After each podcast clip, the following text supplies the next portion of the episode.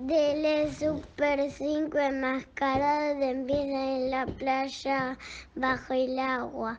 Juan con su superpoder de tira láser vive en una cueva de arena y se la pasa jugando a la pelota con un amigo.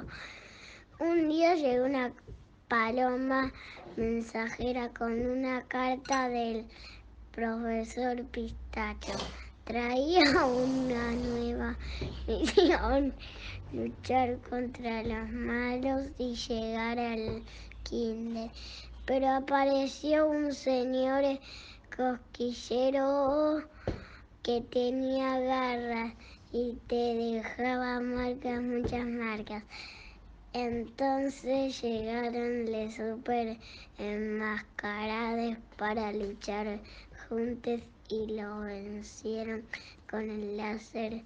Juan le cortó las uñas largas, otro le tiró brillo con su máscara, el payasito de cosquillas payasito pequeñito entró por la oreja y le desactivó la máquina de cosquillas como un tornado llegó Juan al kinder tomando la avenida Corrientes con el bici volador Teo.